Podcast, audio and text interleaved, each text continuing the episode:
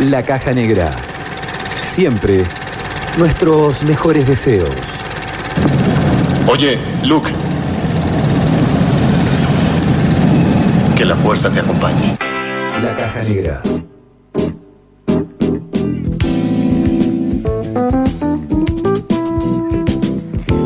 En este segundo bloque de la caja negra y como anticipábamos en un principio antes de arrancar con todo lo que teníamos preparado para hoy, este, vamos a hablar ahora con este Fernando Romanazo, que bueno, es el director, ¿no es cierto?, de este, la película Yala Yala, Fútbol, Pasión y Lucha, este, que está, está presentando, ¿no es cierto?, esta película. Recordemos que es la primera coproducción oficial entre Argentina y Palestina producida también por Arqueronte y la Asociación, de Fútbol Palestino, PFA. Para conocer un poquito más, este, antes de charlar con Fernando, les contamos que Fernando es graduado de la, de UBA, ¿no es cierto? Él es diseñador este, de, sonido y de, y de imagen, ¿no es cierto? Y que bueno, que estuvo trabajando muchísimo en esta, tanto en este proyecto como en otros más. Y lo bueno de esta película es que eh, ganó un par de premios, estuvo ahí participando en algunos festivales, ganó este eh, premios como Latin Arab 2014, premio Latin Arab Lanahaye Post a Mejor Working Progress. También fue declarado de interés por el Instituto, por el Instituto Nacional de Cine y Artes Audiovisuales de Argentina en el 2015. Finalmente este, nos acompaña en la ciudad de Paraná para presentar esta, esta, esta película. Eh, esto es claramente proyectado en el marco de la acción de extensión de la Facultad de Trabajo Social de la UNER, en la bajo la institucional este, tarjeta roja a los muros, articulada con la Unión Árabe de Paraná. Bueno, ya se encuentra en línea Fernando Romanazo. Hola Fernando, ¿cómo estás? ¿Qué tal? Buenas noches, un saludo a todos, gracias por la comunicación. Hola Fernando, ¿cómo va? ¿Cómo andan? Todo bien, queríamos preguntarte, mm, que nos digas brevemente, ¿de qué se trata Yalá Yalá? Bueno, la película es un pequeño pantallazo de lo que son la vida cotidiana de siete personas ligadas al fútbol. Y a través de, esta mirada de fútbol conocemos lo que es vivir bajo la ocupación en, Palestina por Israel. En los que nos llamó un poco la atención de ver el tráiler y cuando buscamos información es por qué eligieron el fútbol y no otro deporte o otra situación para contar lo que viven en Palestina. Bueno, creemos que el fútbol eh, ya se acerca a un lenguaje universal, eh, creo que es el deporte más popular de, todo el planeta Tierra y, algo para que un argentino pueda entender eh, algo tan lejano para nosotros como es vivir bajo una ocupación, creíamos que el fútbol es algo que uno puede imaginarse fácilmente, por ejemplo, si no podemos entrenar, si no podemos ir al estadio a ver el, partido. Bueno, son cosas que, que, uno se lo puede imaginar fácilmente. Cosa contraria, uno no se puede imaginar eh, bombardeos mientras estás comiendo. Es muy difícil empatizar cuando es algo tan tremendo. En cambio, si vos no puedes jugar al fútbol, creo que lo puedes entender mucho más fácil. ¿Qué tal, Fernando? Te habla Macarena. Eh, yo estaba, estaba mirando, ¿no es cierto?, también compartiendo con Damián, este, mirando el tráiler y demás a mí me llama mucho la atención cómo es, este, ¿no es cierto?, esta construcción, este, este lenguaje que, bueno, que vos lo lográs muy bien, ¿no es cierto? ¿Cómo es, ¿no es cierto?, construir o contar una historia, digamos, en otro lugar que no es Argentina y que es Palestina. O sea, imagino que, hay muchos elementos culturales que, que, tuviste que tener en cuenta, ¿no es cierto? ¿Cómo, cómo fue ese proceso? ¿Qué tal, Macarela? Qué, qué buena pregunta. Eh, mira, eh, nosotros hicimos una coproducción justamente para salvar esas distancias culturales que tenés con casi cualquier lugar. Yo creo que si vendría a filmar una película acá en Paraná con los ojos del porteño, se notaría muchísimo. En cambio, colaborando y participando en casi partes iguales con el equipo de producción eh, palestino, eh, pudimos saldar y salvar esas distancias. O sea, uno cuando eh, está involucrado en, su propia cotidianidad, en, su lugar donde vive, es más fácil decirle, mira, esto es así, esto no es así, o es comúnmente pasa esto, eh, cosas que por ahí uno que viene de afuera no los ve tan normalmente. Y viste cómo pasa, ¿no? Esa, esa figura paternalista de querer contar algo desde el ideal que uno tiene el concepto de lo que estudió, lo que leyó, eh, la realidad siempre es normalmente contraria a esa o diferente. Entonces, una persona que vive en ese lugar te puede decir, mira, este, nosotros, la vida cotidiana es esta, ¿no? La que vos te imaginás. No vivimos todos los días que nos bombardeen. Realmente la ocupación pasa por otras cosas que son quizás mucho más tremendas porque es continua. Entonces, esas cositas que uno no las conoce, al colaborar con gente de allá fue, fue buenísimo y, y, por suerte funcionó la película. Qué bueno, y eso también hablábamos un poco con, con Damián acerca de cómo se construyen, ¿no es cierto?, cómo las líneas de noticia construyen lo que sucede ahí entre Palestina e, Israel. Es esto que vos me contabas recién, que quizás verlo desde cerca o verlo desde lejos es totalmente contrario. ¿Se ve, digo, mucho esta diferencia? Sí, claro. Este, mira, la construcción eh, que hacen los medios es una construcción meramente política que le, conviene, que le conviene solamente al establishment y el status quo internacional, que sabemos que no hace, hace poco y nada para solucionar realmente cualquier conflicto importante del planeta Tierra.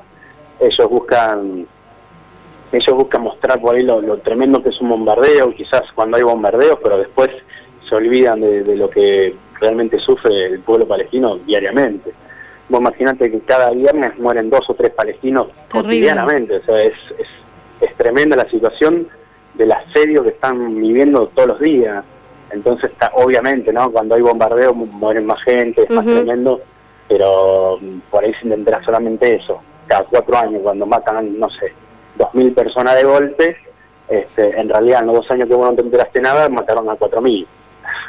Entonces, y también las, noticias nos llegan un poco deformadas, ¿no? También al interés político y económico de, de, quién, de quién te las cuenta. Y, lo que nos sorprendió, y la, táctica que usamos nosotros, que también se dio por una cuestión de que no hablábamos el idioma, es seguir a los personajes y que suceda lo que les sucede todos los días. O sea, no... De hecho, cuando pasamos las películas en Palestina, que la pudimos pasar, muchos palestinos decían que no mostrás casi nada, apenas mostraste algunas cositas de lo que nos pasa. Claro. Claro, que fueron las cosas que pasaron durante cuando estábamos nosotros. ¿En este, cuánto, cuántos días tuvieron de filmación? Y fuimos dos veces, el primer año casi tres meses y el segundo año dos meses y medio. en total cinco meses y medio. ¿Y durante ese proceso de filmación hubo algún problema con las personas que entrevistaron durante el rodaje? Eh, bueno, básicamente los problemas que tienen todos los palestinos cotidianamente. Eh, eh, uno de los colaboradores que filmó con nosotros la primera vez, este, entre en el transcurso de que nosotros fuimos la primera vez y fuimos la segunda vez, en el medio intentó defender eh, a un chiquito que se lo querían llevar preso y lo mataron de un balazo en el pecho. Entonces uno se va enterando de esas cosas. Después a uno de los compañeros también nosotros en una manifestación se le llevaron preso por 12 meses, uno de los jugadores que entrevistamos estuvo preso 9 meses, este, todo sin justificación, ¿no? O sea, Qué terrible. lamentablemente en Israel tiene eh, un, una, no sé, un paréntesis legal, o llamarle, no sé, algo, que se llama detención administrativa, que te pueden detener sin, sin ninguna acusación. Entonces, te llevan preso porque sí, y no puedes defenderte porque no te acusan de nada. Entonces puedes estar años preso eh, sin que te digan de qué te acusan. Claro, en una justamente eso que vos contabas del jugador de fútbol que estuvo detenido un año, era que le aumentaron la condena por vestir la remera de la selección de Palestina, ¿no? Claro, él estaba, o sea, estaba detenido, no lo habían acusado, eh, lo, llamaron a la citación, digamos, llamémoslo como para entenderlo de este, este lado del mundo, eh, y él fue vestido como estaba preso. O sea, estaba, él estaba preso eh, con la ropa de entrenamiento de la selección porque lo llevaron preso cuando volvían a entrenar con la selección. Entonces fue con esa ropa que estaba vestido y el juez, llamémoslo juez porque es corte marcial igual, este, le dio, le aumentó la, la pena unos meses más solamente por o sea, no le tomaba la declaración, sino que él, por estar vestido con, con las cosas de Palestina, lo, lo, mandó preso de nuevo. También te quería preguntar que vos mencionabas que la gente de Palestina decía que contaba solo como qué poco que contaba y eso. En la recepción en los distintos festivales y en distintas partes del mundo donde se proyectó el documental, ¿qué recepción tuvo? Muy variada. O sea, vos imaginate que venimos hace un año y medio en más de 25 países, con más de 10.000 espectadores en casi toda parte del mundo. Eh, por suerte la recepción eh, es muy, muy bien recibida la película, porque como te decía, la película no, no hace bajada de línea, no, no, no fuerza nada, sino que muestra una situación. Es una pequeña ventana que te muestra algo que sucede. Entonces, si hay algo que no te gusta de lo que sucede, no es culpa nuestra de lo que filmamos, sino que es una cuestión está sucediendo. Después, obviamente, por cuestiones de cine, que no sé, es muy lenta o no te gustó tal cosa o no te gustó otra cosa, puede suceder. No es el normal de la gente que, nos diga eso, sino que mucha gente que no está, esto justamente de, usar el fútbol, que no tiene ni idea de lo que está pasando en Palestina, eh, salen totalmente consternadas. O sea, es como diciendo, sí, pero esto pasa. De hecho, cuando fuimos a, a Italia, eh, vino, vino un montón de gente a verla y cuando terminó la película se acerca una señora y me dice, yo soy de Israel y no tenía ni idea que pasa esto a kilómetros de mi casa. Wow. y bueno, quedó totalmente consternada y me dijo que quería pasar la película en el, barrio donde ella vivía, este, como para que se concientice un poco más de lo que sucede a kilómetros de, tu casa, ¿no? Entonces eso es, fantástico, yo creo que con eso ya te cuento lo, lo, lo bueno que funciona de la película.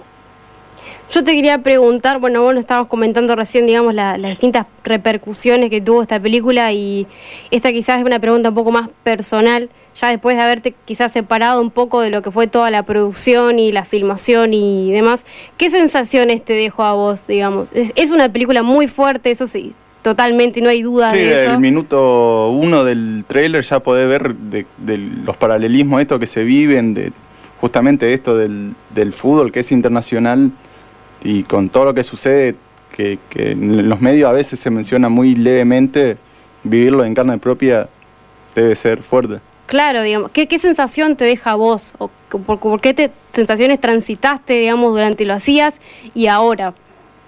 Y eh, yo creo que le pasa a cualquiera que puede llegar a viajar a Palestina, se lo recomiendo a todos y a todas, por una cuestión de que eh, ve tanto lo más bueno que puede tener el ser humano como lo más paupérrimo y, miserable que puede ser el ser humano. Todo en el mismo lugar y todo en vivo. Es muy fuerte, te cambia literalmente la vida, te la cambia. No hay dudas. O sea, vos cuando volvés eh, sos otro, eh, tenés otra visión de la vida, tenés otra visión de, qué, hacemos en este planeta Tierra y cuál sería la meta como ser humano, y te obliga, eh, creo yo, a la gran mayoría a hacer algo ya sea este, hacer una película como hice yo, hacer una muestra fotográfica, hacer un libro, escribir, eh, dedicarte a, no sé, a protestar o alguna cosa para intentar este, apalear el, el, tremendo dolor que te genera irte, hacer amigos, ¿no? Allá en ese lugar, hacer realmente amigos casi como familiares, eh, e irte y dejarlos en esa situación es una cosa que, te acongoja y te angustia cotidianamente, porque es malas noticias cada segundo, digo. Entonces, eh, para poder aparear un poco ese dolor y, tener como un, una pequeña dosis de esperanza es vos luchás desde las herramientas que tenés a mano, sea el arte, sea la denuncia, sea internet, sea lo que sea, y bueno, y, y, las distintas etapas que te van generando el después te hacen cambiar la forma de pensar, la forma de comunicarte. este, uno, eh, como cualquier tragedia que le sucede en la vida, al principio es muy difícil hablar, muy, muy difícil hablar. Cuando podés hablar, sos una catarata que no podés dejar de hablar. Es tremendo. cansás, cansás a la gente de hablar de siempre de lo mismo y después vas haciendo un balance. Vas haciendo un balance de cuándo hablar, cuándo es necesario la manifestación, cuando no, cuando es necesario eh, liberar un poco la bronca a través del arte, este, juntarse con, gente que por ahí no, no, tiene mucha experiencia sobre la situación y contarles. Bueno, esas cosas que te la van dando por suerte a medida que voy pasando la película, me la está dando naturalmente este, la vida, ¿no? Pero creo que el que va le sucede de la misma manera. Te moviliza, digamos, te despierta. Sí, sí, sí, sin ninguna duda. Y también te genera una distancia de las llamémoslo, perdón por la palabra, de las boludeces que nos hacen mal a nosotros. Totalmente, sí. Y, que decís, ¿cómo me voy a enojar por esto? Si, o sea, eh, hay cosas mucho más graves, entonces te, genera una visión distinta de la vida. me llamó mucho la atención lo que dijiste de que cuando las personas empiezan a hablar son una catarata que, que no paran de hablar y de contarte lo sucedido. Tengo entendido que la película narra siete historias que recopilaste. ¿Cuánta, ¿Cómo fue ese proceso de recolección de historia y cómo fue el proceso de contar esta? Y me imagino que también habrán quedado muchas más afuera. Sí, el proceso de selección se dio naturalmente por una cuestión de que nosotros eh, al llegar eh, teníamos planeado otra historia totalmente diferente.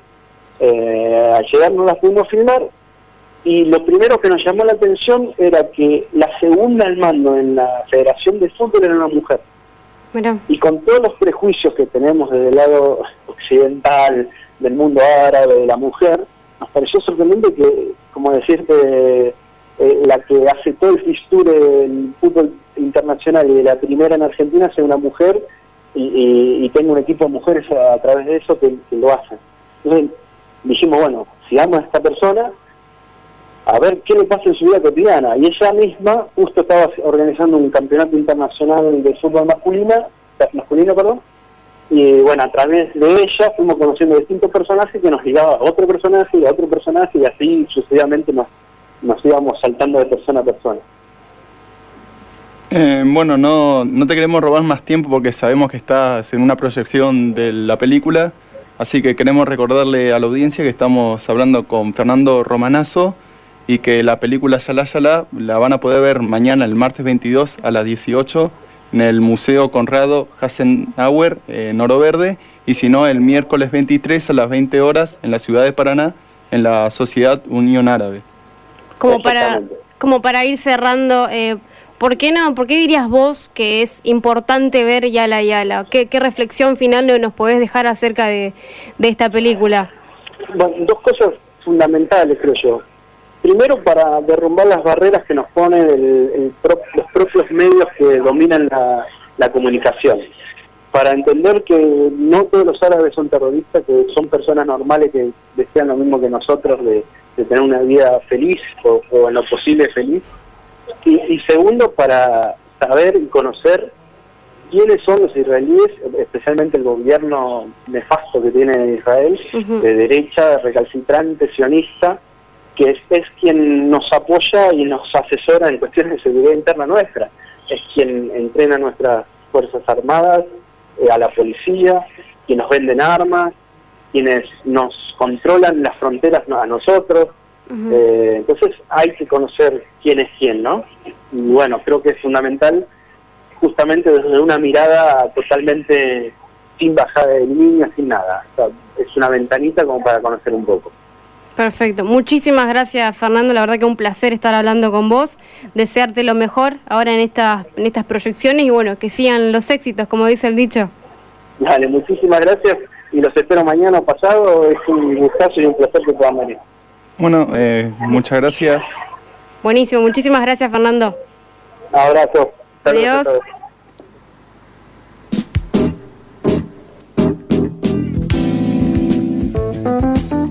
La Caja Negra. Radio sobre cine y series.